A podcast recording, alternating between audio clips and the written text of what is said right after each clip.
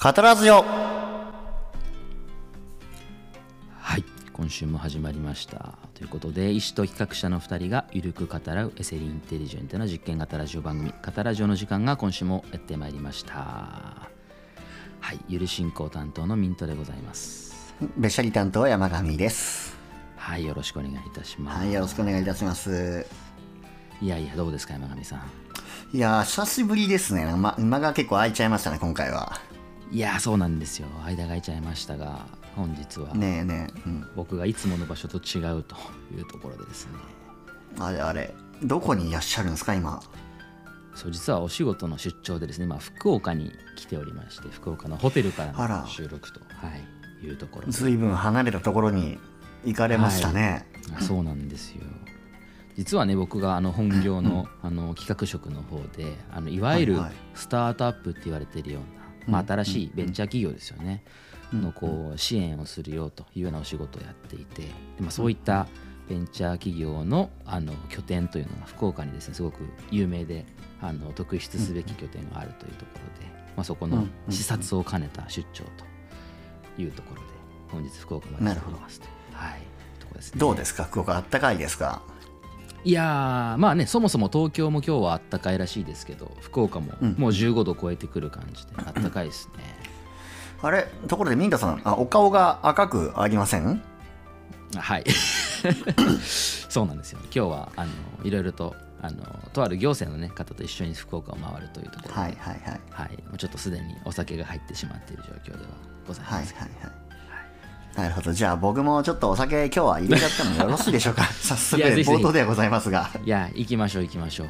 あの最近気づきましたね。気づいたんだけど、はい。このマイクねすごい ASMR 的な要素があるってことに気づいて、なんちょっとじゃあ皆さんあの ASMR ってご存知あのよくあの女優さんとかあのいろんな人やってらっしゃる、あの食べる音とかをこう聞かせる、はいはいはい。ちょっとちょっとねマニアッククなやつですよね。そうそうそうそうそう、いきますよじゃあ。はいいい音だなお酒飲みたくなったでしょ皆さ美味しそうな音ですね。んじゃあカタラジオ、はい。ビールの CM やっていきましょうか。出演決定ですかねこれは。本当ですね。はい。はい。というところですが、まあ、我々もねあのラジオを始めてもう2ヶ月ぐらい経ちますかね。うんうんうん。というところですけどまああのこの手のラジオをやろうとするとあの避けて通ることができないのがねあの古典ラジオさんというもうこの手のラジオ本家本元の金字塔というところがいらっしゃいます実はね福岡は古典さんの本拠地があってで今日たまたま視察に行った先もまさに古典さんが入居されてるところで、お。あのもう聖地巡礼じゃないですけども。聖地巡礼。適上視察ではないな。聖地巡礼ですね。いや本当に本当に。もうありがたくあの拝んでまいりましてだいぶどうでした？古典さんの本拠地はなんかちょっと身を洗われたようなお気持ちになりました？いやー本当にそうですよ、まあ、ここでねあの古典という会社が展開されてるのかというところで、はいはい。まあ、非常に刺激を受けてまいりましでも写真があの送ってもらったけどああいうなんかビルの、うんなビルディングのなんか一区画を借りて古典ラジオをやってるような感じなんだねあの古典さんって。た、うんうん、まあでも古典さんの収録自体がねそこでやってるわけではないと思うんです。多分ねスタジオが他にあると思うからあそこでやはいはいられてるんだと思うんですけど、そっか古典さんは会社があるんだもんね。うん、なるほどね。そうそうそうそうそれこそね、古典さんはデータベースをね作る事業もやられてたりするので、うん。まあ、そういったメンバーがね、いらっしゃるんじゃないかなというところはいですけど。はいはい、はい。今ミントがいるところの近くに古典さんの本拠地があるってこと？まさにおっしゃる通りです。あすごい。もう潜伏調査みたいななんかすごい。いやー 本当に本当に。もうねだからだいぶビリビリとね古典さんがプレッシャーを感じながら 勝手に感じるだけですけどね。伝わってまいりますよ。ま あラジオといえばでも山上さんあれじゃないですか、最近ね見られてるコンテンツがあるというところですけれど。あそうなのよ。最近僕あのゆる学徒ハウスというあのーはいはいはい。まあこれも古典さんと並ぶなんだあのゆる言語学ラジオさんという、ありますね。あの、はい。堀本さんがあの言語学の専門家と、まあ、言語学あんまりねあの専門じゃない方がこう言語学に関して語り合う、ちょっと面白い、まあ皆さん、まあ、当然のごとく知ってらっしゃると思いますけど、それのありますね。堀本さんが新しいそういうラジオ番組を作ろうということで、ああれは10人パーソナリティを集めてお互い組ませたりしてラジオ番組をやってもらって、その中から何人か選ぶっていう新しいラジオ番組誕生させようっていう企画が、まあ YouTube で全15回はい。ありまして、まあ、もともとはミントに勧めてもらったんだけど面白すぎてもう3日ぐらいで全部見ちゃって。あらあら。でミントにさっき結論共有しようと思ったらミントまだ全部見てないって言ってマジかっていやそうそうそう。入り口が面白くて共有したら先にね山上さんが見ちゃったっていう。結構どっぷりハマっちゃうタイプなんですよ俺ね。はいはいはい。でもねもともとゆる言語学ラジオだったところからゆるまるまるラジオっていうね、もうシリーズ化していくような取り組みなんですよね。あそうそうそうそう。そう、でそこでこう出てきたのでなんか、一つその合格したペアがあんまりその本編では喋れてなかったけどそのなんか夜に雑談会みたいなお酒を飲んで、はいはい。ちょっと本でお酒飲んだ状態で収録しようっていう会があって、その時のお酒飲んだ時のブーストが面白すぎたっていうので合格したペアがあってもともとのゆる言語学のうん。堀本さんも確かお酒飲んでる時のラジオであこれはいけるって確信したって話をしてて、はいはいはい今日はちょっとだから我々もあのいい感じなんじゃないですかみたいな。そうですね。お酒を入れていこうというところで、そうね、そうそうそうそういうことなんですよね。いやいいっすね。いいっすね。なんか面白いコンテンツありました、ゆるがくとさんいやいろいろあったよ。あの、俺もともとその天体とか好きだからはいいる天文学ラジオとかいうのがあるんだけど、あその神話とかギリシャ神話と空を絡めてこうああなるほどこれは興味深いと思ったりとか、はいはいはいゆる音楽学ラジオ。すごい言いにくいけどゆる音楽学ラジオ、このソナタって何みたいな、はいはいはいはい。そういうピアノソナタとか言ってソナタって何とか、そういったことについて解説したりとか、まあ、本当に知的興味をくすぐるような。てかなんなら俺は、俺もあの合宿参加したいなみたいな思っちゃう。いやー本当にね面白いですよね。なんかねある種のテラスハウス的な空気をまとったねうそうそうなんですよね番組自体がね。そう全然テラ派的なその恋愛要素はないけど、ん。その雰囲気としてはテラ派だよね。そうそうみんながね同じ宿にこう集まってきて、ね。で合宿しながらこうコンテンツ作っていくっていうね、例えばさ、ミントとかがあの場にいたらゆる何ラジオをこう持っていくのかね。いやーだって僕何かの専門じゃないからな悩ましいですよね。でもそうそうでもあそこいる人って意外とその専門の人もいるけど、はい本当にそのはいはい興味あって勉強してきて持ってきたみたいな人も結構いて、はい意外となんかその本当にガチ専門じゃないうん。人、例えば俺も別に多分ゆる医学ラジオではないんだよなあの場に持ってくのは。なんだろうゆる、はいはい。ゆる姿勢学ラジオとかがねこうタナタスについて語るみたいな。ああいいですねいいですね。そうそうそうそう。確かにな確かにな。タナトスについて語るはありえんな。ね、まあでもね僕らの今のテーマでいくとねゆるシンカロンラジオはいけますよね。確かにねまさに俺らゆる進化のラジオだよねこれね。うん。って言ってしまうとちょっとねあ まり言わない方がいいね。なそうだから最近それを見てミントが今その古典で刺激を受けたように、俺も今ゆるガクトハウスでちょっとラジオパーソナリティとしての自覚をまたあの矜持を持って今はい。望んでおりますよ。なるほどなるほど。そうそうそう。いいですねでもそれでいくとなんかその新しいテーマあるみたいな話じゃないですけど、山上さん今あれですよね、えー、と東洋哲学にハマってる。そうなんですよ。はい。そうなんですよ。最近ね、なぜかね、いきなり東洋哲学にはまってしまって、まあ、まあいきなりはまったというより、うん。なんか最近本読む習慣がすごいできて、はいあの、進化論読み始めたおかげで、ね。そうそうそう。で、なんか面白い本ないかなと思って探してたら、最強の東洋哲学入門っていう本にはいはい。はい出会いまして、まあ、昔ミントが、あの最強の西洋哲学入門っていうのが面白いって言ってくれて、うんうんうん。で読もうと思って本屋行ったら東洋哲学しかなかったから。なんでだろう。そうそう。なんか多分西洋の方が人気で売り切れてたのかな多分。はいはいはいであまあ東洋でいっか。俺東洋人だしと思って東洋哲学買って読んだらもうすごいハマっちゃって、あらあら。あそう何が面白かったんですか？あのヤージュナ・バルキニャバルキナっていうそのアートマンとブラフマンの門外一行を提唱したインドのその、インド的な東洋哲学のあのはい。孫みたいな人がいるんだけど、まあ、その人のやっぱりそのあんまりそのアートマンとブラフマン門外一行って名前はよく聞くけどあんまり何か分かってなくて、でいざその勉強してみるとあアートマンってのはあの観測する人なんですよ。観測者。ほう。ほう。ほう。そうアートマンは私あのボンガのガの方で観測する人で認識するものがアートマン、はいはい。だからアートマンは何にも認識されない。っていうのがアートマン。なるほどね。そうそうそうそう。なんかこれ死の時死の話に出てきた、まさに死をどう経験するかみたいな話につながる話ですよね。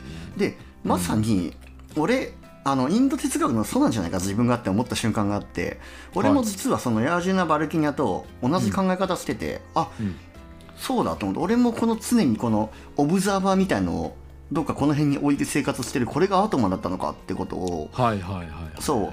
で例えばその今までいろんな辛いことがあった時とかはそのよく自分がゲームの RPG の主人公で、俺が上からなんか山神っていう神みたいなやつがなんかこう上から自分を操作してるような感じでだから別に痛い目やっても痛くないしみたいな、いようなことを思いながら人生送ってきたから、あこれってアートマンじゃんと思ってあ、うん。なるほど。うんうんって思った。なるほどね。そう。それですごい自分の今までの生き方とそのインド、インド東洋哲学の考えが重なってあなかなか自分も哲学的に生きてきたんじゃないかという発想にはいはい。なりました、なるほどそうそうアートマンとブラフマンはあれですよね、あのウパニシャットっていうのの根幹をなす概念ね、まさにまさに。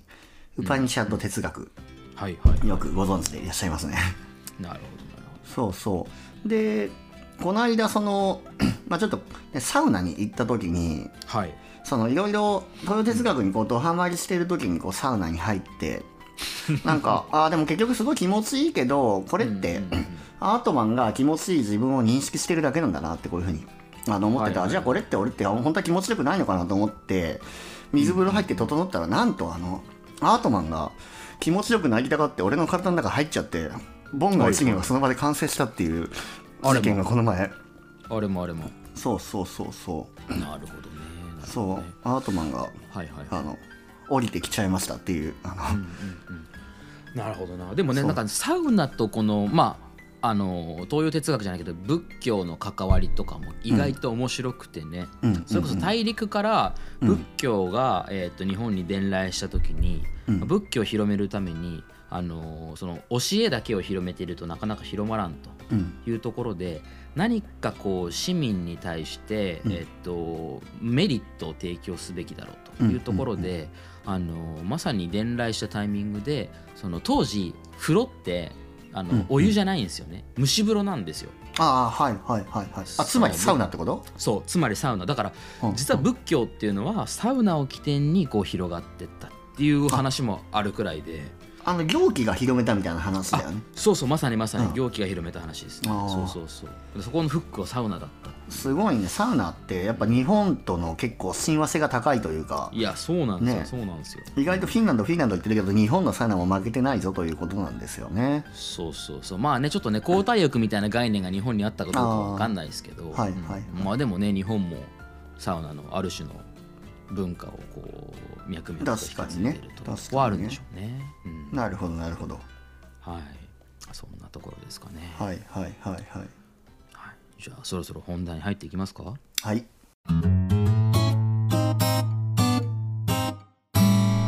カタラジオ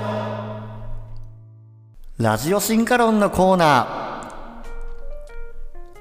はい。今週もやってまいりました。ラジオ進化論のコーナーです、えっ、とですね今週からちょっとね全体の順序を入れ替えてこれまではね結構フリートーク厚めにやってたんですけどもうまずは、えー進化論の中身を読んだ後にフリートークしようというところで、まあ、今日は結構早いタイミングでね、ラジオ進化論のコーナーに入っていきたいなと思いますけれどもね。はい。なんか久々な感じしますねラジオ進化論ね。そうね。だってなんか 前回が、うん。あの和田さやコラボになるんだっけ、でその後にショートが入って、そうだね本編のラジオ進化論は実に3回ぶりになるわけか。そうだね。実は前回のタイミングいつだったかでいくとあ、うん。2月7日がラジオ進化論の収録ですねあ前回ね。じゃあ3週間ぐら3い週間近い。空いてそうですね。だから進化論を楽しみにしてくださってる皆さんにとってはお待たせしましたと。お待たせいたしました。いうところですねちょっとね久々なのでまあ簡単に振り返りながらというところでいきたいなと思いますけれども、えーもしね今回初めての方がいらっしゃったらというところもあるので、まあ、改めて何読んでるのという話ですけれども今読んでるのがチャールズ・ダーウィンという、えーイギリスの生態学者が書いた「えー種の起源」というもう名著ですよね。うん。はい、これを、えー毎回1章ずつ読んでいくという取り組みをやっておりまして今ちょうどね変異って何だったのみたいな話とか、まあ、そういうところを読み進めてきてたよというところで前回は、えーと2章自然の下での変異というところでまあそれまでね、えー飼育環境下での変異というところで、まあ、ある種特殊な環境で変異ってどういうふうに起こるのかなというところを、えーやってきたのが1章でそこからそれをもう自然環境の中で適用していこうというところで、えー概念を復元していくというのが、まあ、2章の取り扱っているテーマでしたよというところですね。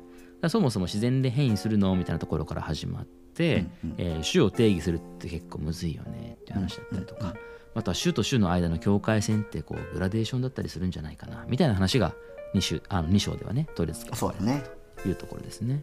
うん結構面白かったのはね独立した種類だよというためには、まあ、意外と何がこう差異として重要なのかみたいな話は意外とこう主観に委ねられてるみたいなあねその種と変種の違いはあそうそうそうそうまさにまさに。主観に委ねられてますよみたいな。ですね。その初心者とクロートで、全然種と変種のその定義の仕方が違ってきますよみたいなうんうんそうそう話だったよね。そう。まさにまさに。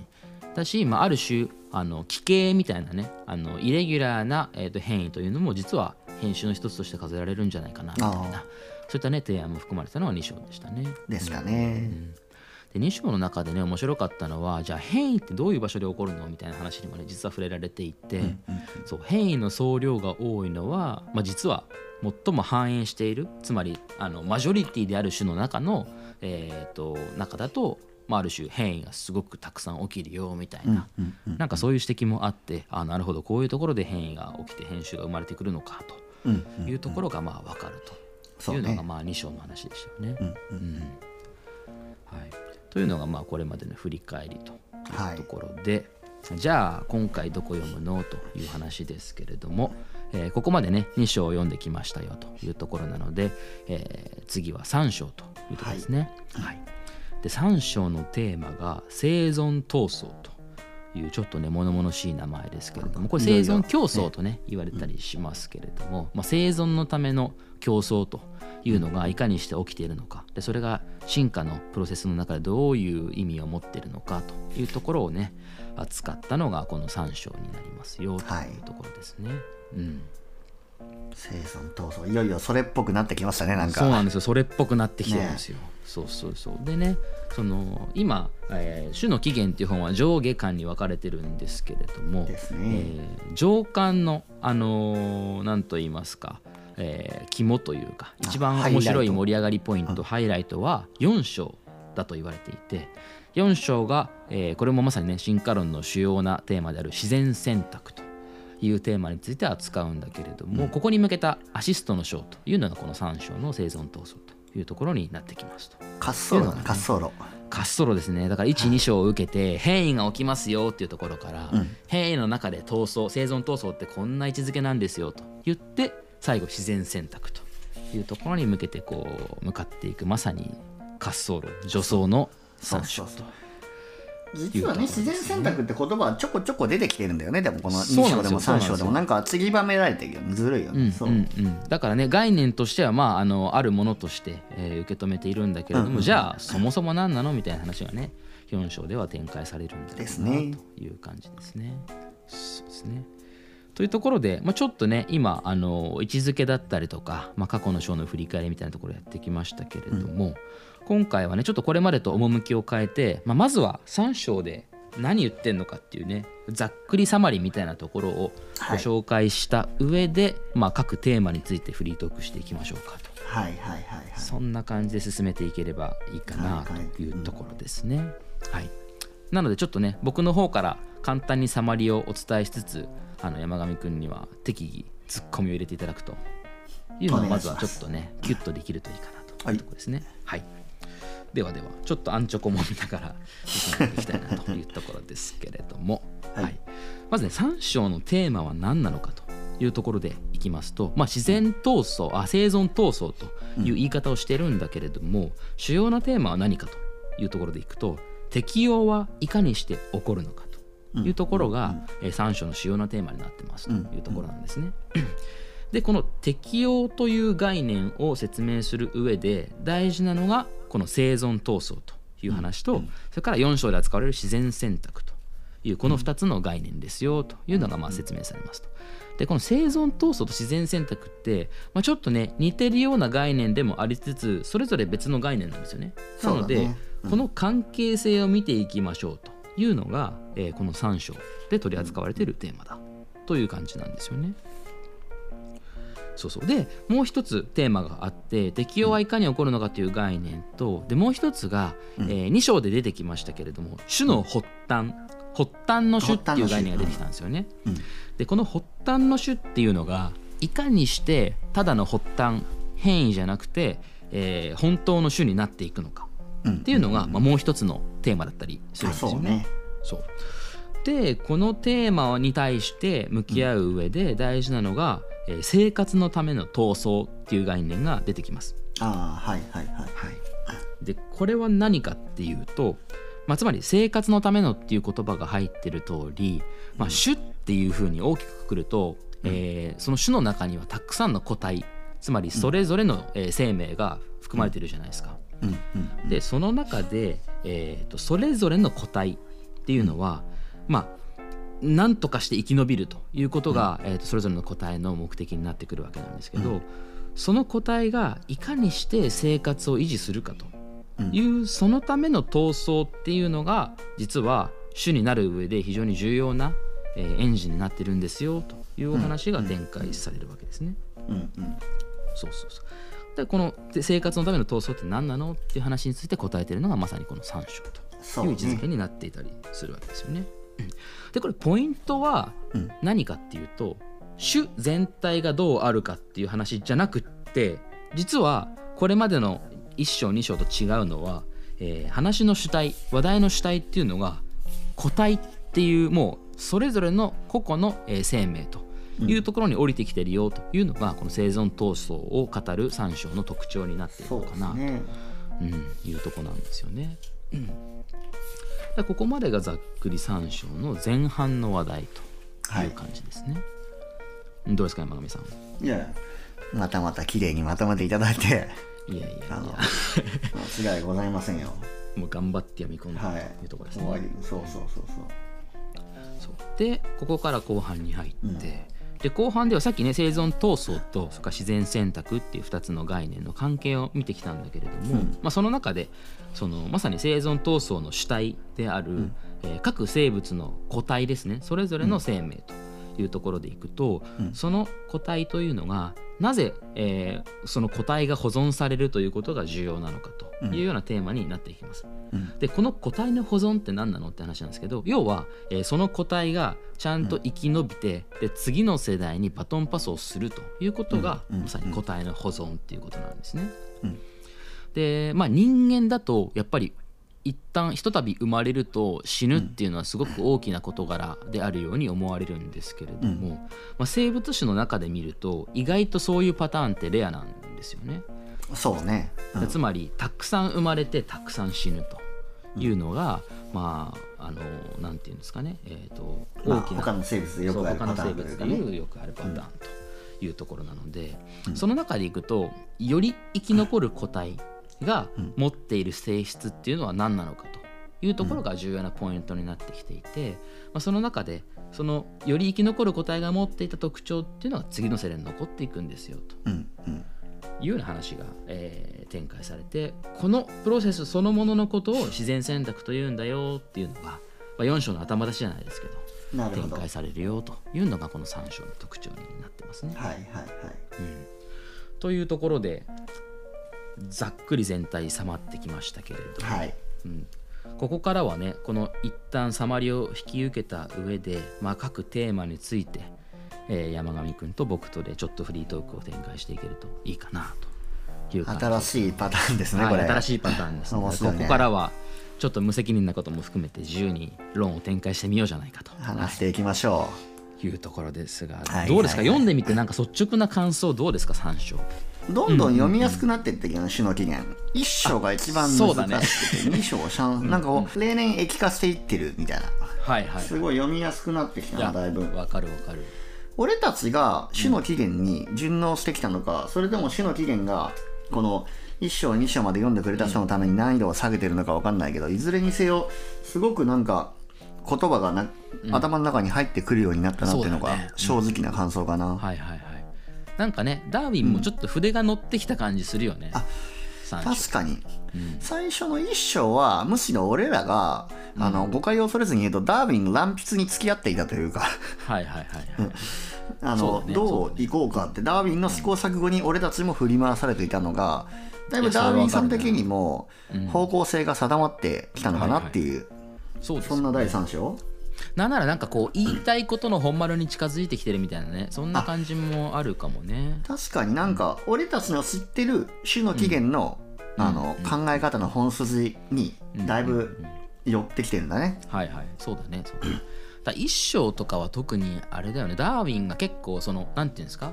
当時結構斬新な論だったはずなのでこの進化論は。ああはいはいはい。そこに対すするこのガードみたいなねちょっと守りをしっかり固めてから入ろうかみたいななんかそんなニュアンスも感じてたのが一章二章であったんで一すけど。章はだってね予防線だもんね、あれ。もう全部が全部予防線みたいなもんじゃん。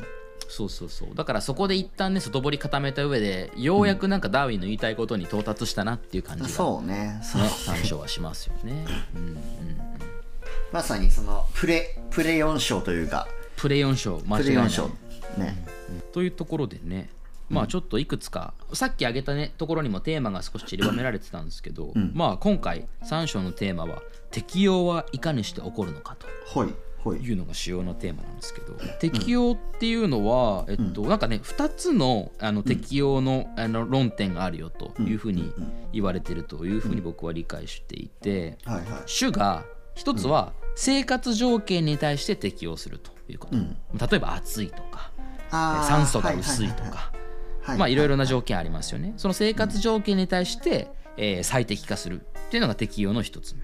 うんうんでもう一つが他の種に対して、えー適切な防衛手段を取れるかどうかと。あそうだったね。いうところの適用、えーそうだね。と最適化が、えー適用のもう一つの側面だと。はいはい。いうふうにダーウィンは言うんですよね。うん、だここの適用のあり方みたいなところはねなかなか面白いなと思ってあ確かにその2つだなと思うし。なるほどね。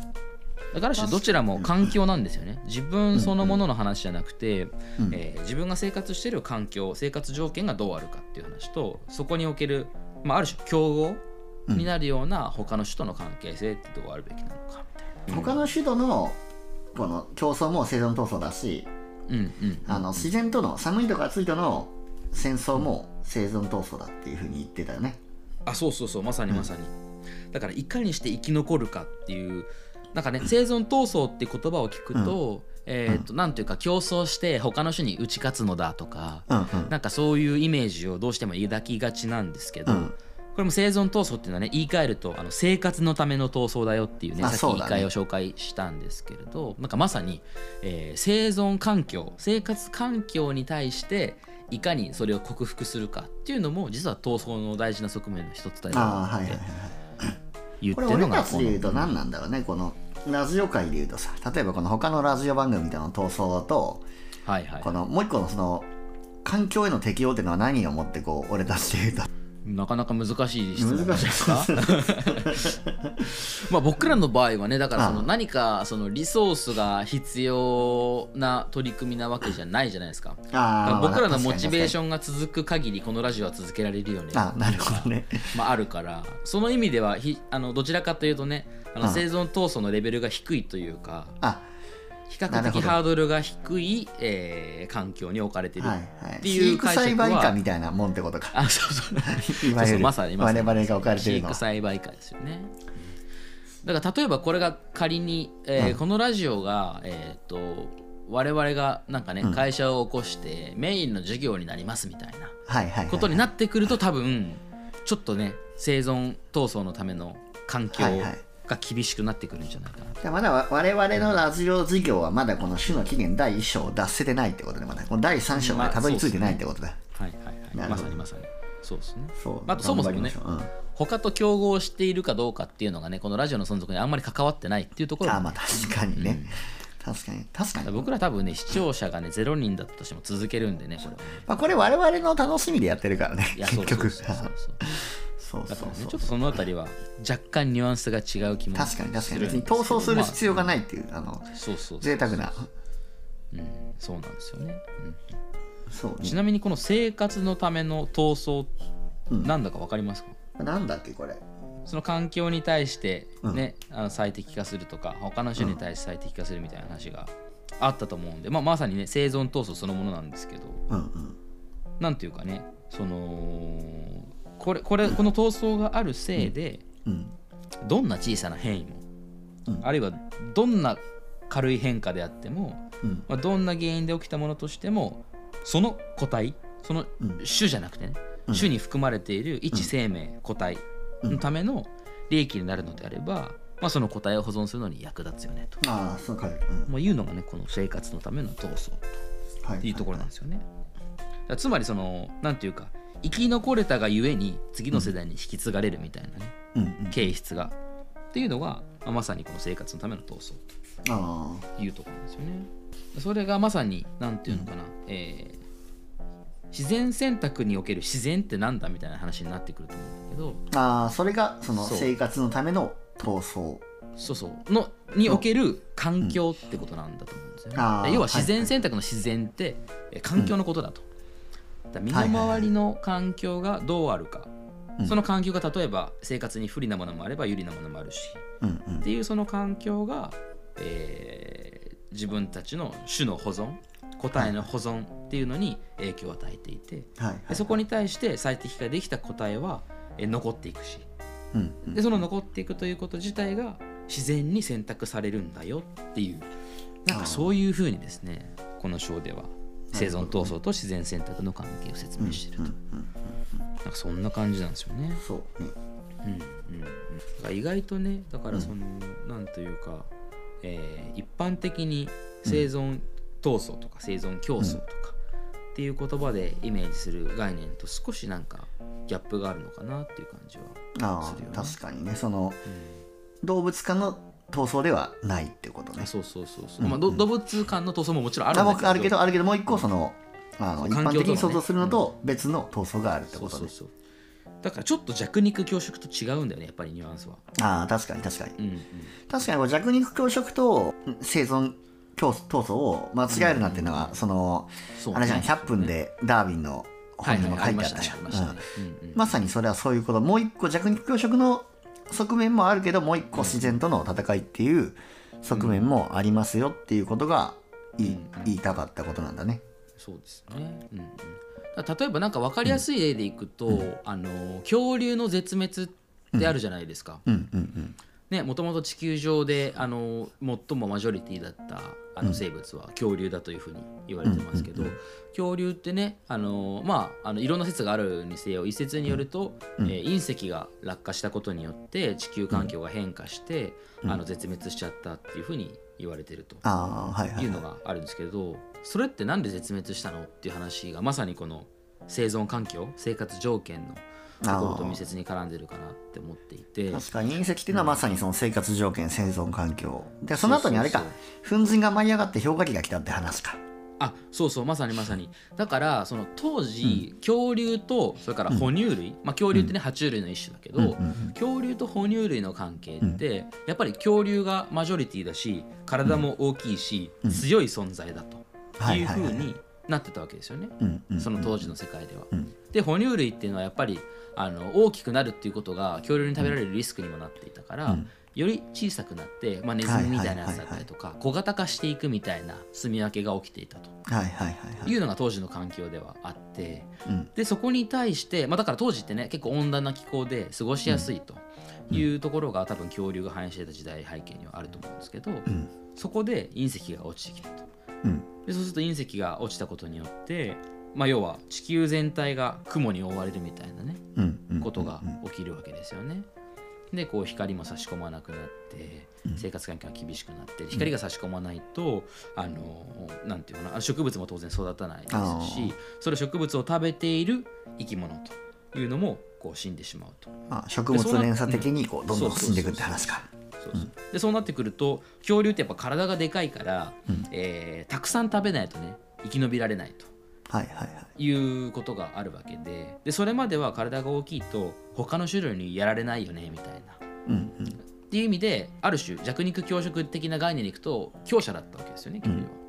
なんだけれどもいきなり生活環境が変化して生活条件が変わり、ってなった時に実はその恐竜と哺乳類っていう弱者と強者みたいな関係性があったのに、うん。弱者であったはずの哺乳類がむしろその新しい生活条件の中では有利な立場になったみたいなね。あでそういうことが起きるのが生存闘争っていうことなんですあよね。はいはいはいはい。その自然環境との闘争というか。そうそうそう、まさにまさに、うん。だから実はそこには弱肉強食っていう原理は全く働いてなくて。あうん。そうそう。で一見すると弱者に見えるんだけれど生活条件に対して適応できた種。っていうまあ、のは、ガラッと環境が変わると強強者になるというかね。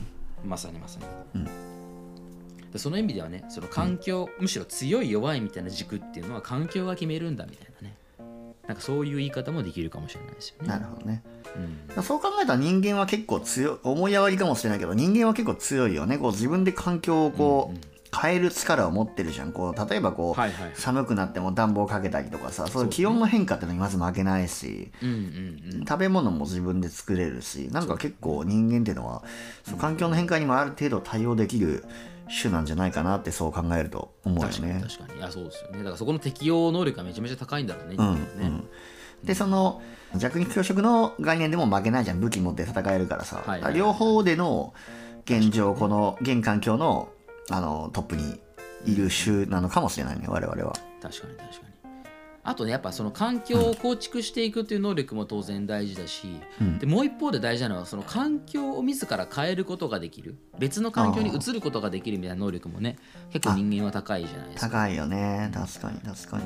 うん。さっきの恐竜の話でいくとあのね、いわゆる鳥。類鳥鳥っていうのは恐竜の子孫だっていうふうに言われてるんですよね。うん。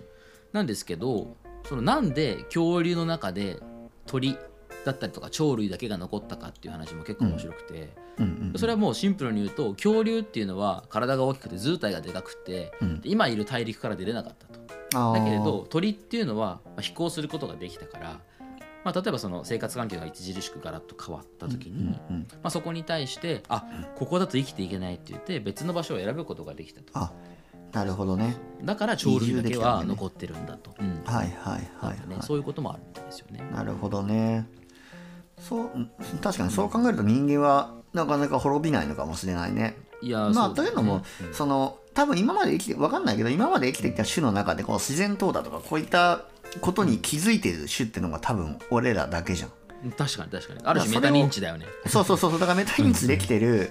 からそれをもう避けれるわけじゃん。その、はいはいはいああ恐竜はこうして滅んだから俺たちは移住すりゃいいとかさ。うんだからよっぽどのことない限りは絶滅を避けるふうにねルートを歩むことはできるんだよね、そうだね。だからそのあの極北というか行き着く先がね、まさにイーロン・マスクみたいな世界だよね。あ地球から出ちゃ地球から出ちゃおうぜみたいな。ああはいはい。火星に住もうってやつね。あそうそうそう。月に行こうとか火星に行こうはいとかはいはい。まさにはいはいそこのもう最たるものだよね。まあでも全然可能だよね。全然可能だよね、そうそう。だから生活環境をもうどんどん変えていこうぜっていうののもうトップランナーですよね彼はね。そうね、どうなっていくのかねって楽しみではあるけど、いや楽しみですよ。ね、うんうんちなみに山上さん、はい。なぜ個体の保存が重要なのか。つかみましたか？三章はいきなり答えに行ったんだよねこの。そうそうそうそう。種じゃなくてね個体に行くんだよね、話が。種っていうのは重大な破壊を被っていくっていうくだりがあったじゃないですか、だからこ破壊されていくからうん、うん個体が生き残ることが重要。いやそれそんなそれは個体数の話じゃない。別に個体のうん。個体の話ではない個体数が多い多いと破壊にも耐えうるみたいなのが書いてあったけど、うん。なぜ個体がもう一回問いを言ってくれもう一回。なぜ個体の保存が重要なのかっていうのがね生存闘争と自然選択の関係を見る上では大事だっていうのがこの三章の論の推まあ、それは個体が保存されていかないとつねあの、うん。次の世代に変異を持った個体がその変異を伝えていけないじゃない。うんうんうん。あそうだよね。そううんだよね、うんうんまあこれ結構大事なのがその種の保存と個体の保存の関係性が結構大事だなと思ってて。はいはいはい。種の保存っていうふうにくくってしまうと、うん。その種に含まれてる個体全部が生き残らないといけないんじゃないかみたいなニュアンスを感じることもあるじゃないですか。だけど個体の保存が重要って言ってるところで一番ポイントなのは、うん。えーミニマムのペアつがいさえ残れば、うん。あと死んでもいいんだよっていう世界なんだよね。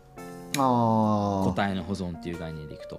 あはいはいはい。そうねそうね。そうそう。そうだからさっきねたくさん生まれてたくさん死ぬよみたいな話をしてたんですけど、もうたくさん生まれた時にやっぱその個体間のばらつきがあったりするわけじゃないですか、大きいやつもいればちっちゃいやつもいるとか、うん。まあ、ある特徴を持ってるやつもいればそうじゃないやつもいるみたいなう、んうんうん。そういうたくさんの個体が生まれた時にその種の中でもばらつきが生じると。でそのばらつきの中である一定の条件を満たすやつがより次の世代に生き残りやすいんだみたいな、うんうんうんだからある種そういうなんていうかあのーなんだろうな。企画する時の話でいくとアイディアブレストみたいな感じだよねな何アイデアブレストあアイディアののブレストブレインストーミングっていうプロセスがあって。ブレインストーミングね。そうそうそう、いはいはいはい。っぱい案を出した上でどれあがー。最後一番いいかなってこうこうえりすぐりしていくみたいなプロセスがあるんですけど。あそれをアイデアブレストって呼ぶんだ。うんうん、ブレインストーミング。だからその案の案のレパートリーをとにかくたくさん出すとかね、はいはいはいはいでその中ででも選ばれるのどれか一つなんだけど、うんうんうん。その一つを選ぶためにたくさん案を出すみたいなプあロセスをー。例えば企画をするときにはやったりするんですけどもねあの小学校の学級会とかでもよくほらみんなでいっぱい意見出し合ってその中で選ぼうよみたいな。あれと同じってことか。そうそうそう。あはいブレインストーミング。うん、あそうブレインストーミングってね。はい。そうだから実はこの進化における個体の保存っていうのも、うん。そのブレインストーミングみたいなプロセスとすごく似ていて、あいろんなパターンの個体を広げた上で、うん。えー本当に適応能力が高い個体だけが残っていけば次の世代にその性質が伝わるよね。はいはいはいそういう考え方をしてるわけですよね。うん、そこは結構面白いところ。ででも逆に言うと、うん。一個体の側から見たらたまったもんじゃないっていう話もあって。まあ確かに消される前提でこう作られていくっていう。そうそうそう。なんですよ。切ないよね。死んでいくことが前提になってるっていう。そうそう。我々は逆に一個体じゃん、うん。一個体だから、まあそういう考えはできないよねって。そうだ、うん。3章読んでて思ったのはこの無理があるではないけどああ俺はこういう参照的な考え方はできないなっていうのはちょっと思ったところではあるね,、このなるほどね。消されたくないしみたいな。いやそうなんだよね。だから一個人の生死に関わる問題と、うん。その種全体を保存するっていう問題がこう2層あるっていうねそうだこがこねの進化論の面白いところでもあり悩ましいところでもそうだね。そうだから進化論から得られる教訓っていうのが一個人としての生き方にどこまで反映できるのかみたい確かに確かに。な悩ましいところですよ、うん。でも他のど人間以外の動物はさ多分種全体のなんちゅうのなんて考えずに生きているわけじゃん。でこう自然の原理に従ってこううんうん消えていくわけじゃん、はい。でも俺らはこれを考えてしまってるからね、むずむ難しいよね。でこうなんか最後にさうんうん。この死は一般に即刻のものであることを完全に信じることで自分を慰めることができるっていう記述があるけどさ。はいはいそんなことを信じても自分慰めれないよねこう。いや本当ですよ。ね。本当ですよ、うんうんうん。そんなこと分かっとるわって感じだよね。そうなんだよね。だからなんか下手にメタ認知できてしまってるがゆえの悩みというかね、うんうん、うん、人類が悩悩むとしたらそこだよね。ああそうねそうね。いや悩ましいところではありますよね。そう。ちょっとね話脱線するけど、うん実はね、この進化論だったりとか種の起源っていうアイディアは、うん。あの社会進化論みたいな文脈で、うん。えー、といわゆるこの生物学生態学の文脈から少し外れたところで、うん。えーそれこそ、えー戦前ですよね第二次世界大戦の頃とかに結構こう広がっていくっていう過程を見せるというはい話があって、はいはいはいでこれが生物学の文脈から人間、あるいは社会、えー科学みたいな文脈にこう移植された時に、まさに今言ったような問題っていうのが発生するはいはいはいはい。というところがすごくあの悩ましいところだし、えーこの進化論のある種影の部分でもあるかなと思ってて。うん例えばそれこそ、えーヒトラーいるじゃないですかうんうんヒトラーね。アドルフ・ヒトラー。アドルフ・ヒトラー。でヒトラーの考え方の背景には実はん。こう社会進化論みたいな考え方があって。はいはいはい。で社会進化論って何かっていうと、えっと、別のキーワードを出しますけど優生学。あ優れた生き物の、えっと、学問っていう。優生学っていう考え方があって。あのダーウィンがそのそうしてはいけないというふうに言った方に行ってしまったのがアドルフ・ヒトラーであるということですか？そうなんですよそうなんですよ。なるほど。まおっしゃる通りで、はいだから、はいはい。実は種の起源はダーウィンが、えーそうなってはいけないよと言っておきながら、うん。そういうふうに誤読されてしまってるっていう話があって。あはい。あ悲しいね。そう。で優生学ってね一体何なのかって話をちょっと簡単に伝えておくと、えー人間の中では劣ったやつと,、えーと優れたやつがいますよと。はいはいではい。劣ったやつは次の世代につながってはいけないから劣ったやつはいなくなってもいいのであるみたいな、あー。極論するとそういうこと。をはいはい。ですよね。だからでそういった考え方が、うん。例えばユダヤ人の虐殺につながっていたりとか、はいはいはい。そう障害者が虐げられるみたいな環境が起きたりとか、はいはいまあそういう考え方につながっていくと、なるほどね。そうそうそう。じゃあヒトラーはこのね。種の起源の第4章を読んでないってことになるね。じゃあこの自然選択っていう考え方が頭に入ってなかったんだねじゃあ。そうそうそう。だって人為的に選択してるわわけでしょだって。そうなんですよそうなんですよ。違うじゃん。うんうんうん。ある種だからそれは、あのー別の見方をするとうん。人間が自ら作り出した環境が、うん。人間が作り出したトーターツによってこう支配されていくみたいな。あそういう言い方方もできるかもしれないですよね。あなんか第2回かなんかの時俺それ言ってたな。人間で自分で到達作れるよねみたいな話をしてたけど、あれは結構危ない発想だったわけだそしたら。学問学問のねレベルによってこあうなんか淘汰されていくみたいな話をね まさになんか言ってたじゃんそんなこと。うん。それもだからその設計する側の思想の良し悪しによって、えー良くもなるし悪くもなるっていうなるほどねなんというか綱渡りというか危ないギリギリのラインみたいなね。そういう考え方もできますよね。そう人間が到達を作れますよみたいな発想がこう社会進化論的な考え方ってことなの、だからそういうふうにまとめてる人がいるかどうかわかんないけど確かにそう解釈することああなるはできそうですほどね。そうなんだ、うん。だから人為的なトータートを作ろうってことだよね。あはいはいはいはいそれを社会制度のレイヤーまで実装してしまうっていうのが社会進化論あるいは優生学の考え方だなるほど。面白いね、うん。だから要はこのこのダーク進化論というかこの種の進化論のこの、うん。なんていうか誤読された場合の考え方のことをこう社会進化論と言ったり優生学と言ったりするってことね、そうですね。なるほどね、はいはいはい。ただそれがね当時誤読だと思われてたかどうかでいくとちょっとわからないところもあってはいはいはい。やっぱり当時ってそれこそあの階級社会だったりとか、うんね、貴族階級と労働者階級みたいな話があったりとかあまあ、そういうある種のヒエラルキーみたいなものが社会の中にあるのは当然だってはいいう世界観があったところもあるからだからその社会進化論的な考え方っていうのがどれだけ異端だったかというと実はちょっと今の現代の、ね、我々からするとうん。なかなか想像しづらい部分もあるのかなっていうのはねあります逆に逆にダーウィンはそんな時代の中にこれを書くのは逆にすごいなっていうそういう考え方なのか。いやそうだねそうだね。だからまさにそうだね、だからこそ第一章で予防線剥ぎまくってたのかこの人は。その予防線はだから何のためにあったのかというとあ。そういうことが起きないための予防線だったと。なるほど。合点がいきました全て。はね本当ですよ。ねというところですね。いはいはい。でちょっとね今回のショーのまとめ的なところで最後1個問いを挟んでこのトークを終えたいなと思います、ほい。ほい。結局のところ生存闘争っていう言葉でダーウィンは何を言おうとしたのかあというのがー。最後のトークテーマになるかなというところなんですけどこれどうですか？これはだからさ、う何を言いたかったかというとこの3章の最後に書いてあるようにうん。いや生存闘争でまあ俺たちもいや俺たち人間もまああの、なんていうの？こう不幸な死を遂げたりとかするけどまあ別にそれはあのなんていうの？種の保存のためのあの、うんうん。大きな流れに飲まれてるだけだから死を恐れるな そうですね。ということを。そうなんですよ。ダーウィンはね実は最後にねうん。そう死を恐れるなというメッセージしか伝えることはできないみたいなね。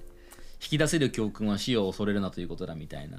すごい面白いですよねまさにあのちょっと前に話したタタナトークにつながってくるようないや本当ですよ本ね一面だよね。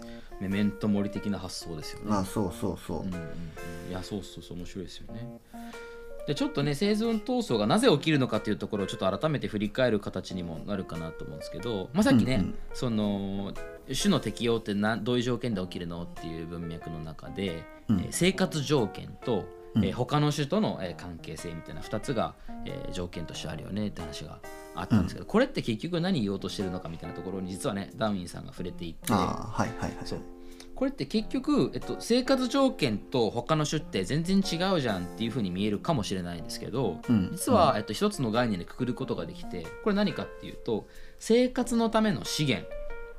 これを、えー奪い合うっていう関係性に種と種の間であるんですよっていうところがこれをくくるための共通の概念なのかなというふうに、えっとはいはいはいてで例えば生活のためのリソースを奪い合う。でそれは何のために奪い合うのかっていうと、まあ、最終的に行き着くところは何かっていうと、うん。生殖の機会っていうのを奪い合わなければいけないということなんですよね。ああはいはいはいはい。だからどんだけ生き残っても生殖に結びつかなかったら次の世代っていうものが生まれないわけで,、そうだねそうだね。でそこに行き着くための、えーリソースの奪い合いうん。というのが、まあ、生活条件だったりとか他の人の兼ね合いにおける生存闘争のあり方なんですよ、うん。っていうところなんですよね。はいはいそうですね。うんうんうん、だからこれはもう自然あのし資源に限りがあるというところと、あともう一つが、えーたくさん生まれてたくさん死ぬと。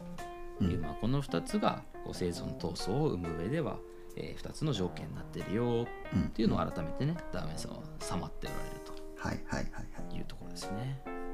もういやミントに聞きたいんだけどさ、はい。この最後の俺やっぱこう死に関して結構いろいろ考えるとこあるからこの最後のこの何？まとめについて。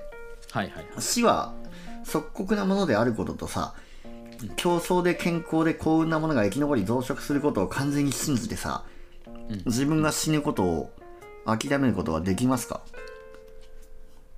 いやー難しいこと言いますね。いやなんか、その俺前言ったかもしれないけどその子供を自分の死の恐怖を子供が生まれることによって解決するんじゃないかって思ってた時期があって。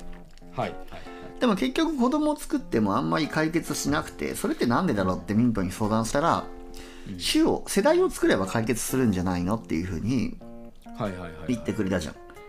ありましたねで。この確かに死は一般即刻でなんていうのこの要は自分の世代が続いていくってことを信じれば、山上的なタナトは半分解決する気がするんだよね。俺のタナトはオブザーバーがいるわけだからオブザーバーがずっと続いてる世代を見てればそれは解決するけど、はいはいこれはミント的にはその経験が経験が止まるっていうことに関しては何も解決になってないからミントはここであんまりその不安が解消されないのかななんて思いながら読んでた。確かに確かに。まあね、この前回のあのショート版で話してましたけど、まさにね、あ、ショート版じゃないか、その前のタナトあ、そう、タナトオーグ。って話してましたけど、そう、僕はね、その死が一瞬ではないという論者なので。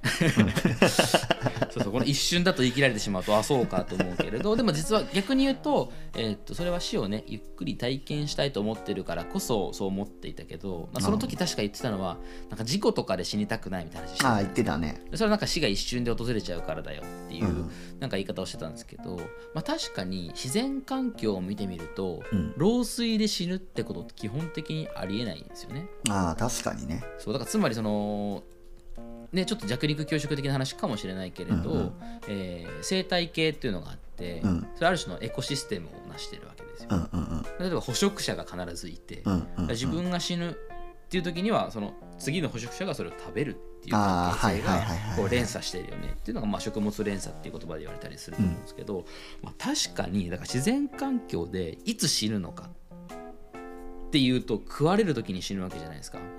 ああ、そうだね。うん、だからなんかあのその意味では、うん誰のためにもならない死って実は自然環境の中にないよねっていう言い方もできるかもしれないしなるほどねだ。老衰みたいなこともありえなくて、要はその例えば身体能力が下がってきたらその時点でもう食われる対象になるわけああ、なるほどね。っていう意味でのこう死が即刻なんだっていう言い方はまあなるほどなと思うとこはありますはいはいはいはいはい。そっかそっか。そうね、まあ、かといってそれを受け入れられるかって言われるとね、そうなんか。受け入れづらいよなと。そう。でここはなんかちょっとね、うんなんというかタナトスの克服じゃないですけどダーウィンはなんか珍しくメッセージ性のあることを言ってるああそうそうなんか締めになってるんですよねねタナダス克服しろって言ってきてるのかと思ったけど残念ながら俺はこのダーウィンの3章の使命をもってしてもあんまり克服できなかったなっていうはいはい。確かにね。でもさっきなんかその世代を作る話があったけど、うん。なんかよく言うじゃないですか。その孫の顔が見てみたいみたいな話って実はそういうことかもしれないですよね。なるほどね。そうだから次の世代だけだったらやっぱりこう満足いかないという。ああああところはもしかしたらあるか次までもしれない。見ればうん。ちょっと安心できるって世代ができたっていうのを、うんうん。そういうことなのかねこれも。いや面白い。面白いね。タナとスにまでつながりましたね。はい。つながってまいりましたカトラジオいやどうでしたかミントさん？福岡からの収録は。いやーやっぱ古典の圧を感じましたね、プレッシャーがかかってましたが。えーというのはまあ冗談ですけれども、うんうん。うん。なんか意外と環境違っても収録できちゃうんだなっていうのは、うん、むしろなんかあれじゃない？環境違った方がなんかこうテンションとかで弁が乗るすらない？なんか。いやあるかもねあるかもね。だからまさにこの「カタラジオ」は遠征を必要としてますね。そうね。でも俺はね、残念ながらこの遠征できないこのラジオキットを買ってしまったばかりに、急いで。ちょっと俺もね、この、あまりにも福岡から収録できるっていうのが羨ましすぎて、俺もミントのその手話なんとかを買おうかなって、そのうち買おうかななんてことをちょっとめちゃめちゃラ思っております。イスですよ。もうねいいよね。もうこうもう見せちゃうとこんな感じなんですよ。こんな足がねついてて。ちょっとラジオの人申し訳ないですけど。はいはい。こんな感じでねえ、だってそれその子だけけ、その子とパソコンだけでもう収録できてるってことでしょ？まさにまさすごいね。うん。ちょっと私もそのうち検討いたしますわ。購入を。行動の山上と言われてるんでね。このね、そうそうぜひサクッとポチ明日には買ってるかもしれない。この既存のやつ全部売っ払ったお金で。いや確かに。いいですねいいですね。うん。そうね。いや。いや今日楽しかったですね。楽しかったね。久々のラジオ進化論いやラジオ進化の久々でした。まあ進みでもましたね、この構成は意外と良かったんじゃないですか？確かにね、うん。あのフリートークにうん。ダーウィンの,、うん。あの考えが乗っかってくるっていうのは面白いよね。そうそうそう。まあでかつね好き勝手ちょっと解釈させてもらうっていうのもああそうそうそう、うん。確かに確かに。ちょっとこれはありですね。ちょっとまたこれも実験の一つとしてちょっとまた後で振り返りましょう。はいやっていきましょう。はいということで最後ねちょっと次回の予告だけして終わりにできればなというところですけれども、えー今日もねもうすでにあのー次が4章だよという話はしてたかなと思いますけれども次回は、えー第4章自然選択の章ですね。来ましたね。ついに真打ち登場とはい。いうところでここをじっくり読んでいきたいなというところですけども結構ねボリューミーなんですよね第4章が。4章は前半後半に分かれてんだっけ？あ分かれてね。俺たちが前半後半に分けようって言ってただけか。4そうちょっと章そこは4章だな。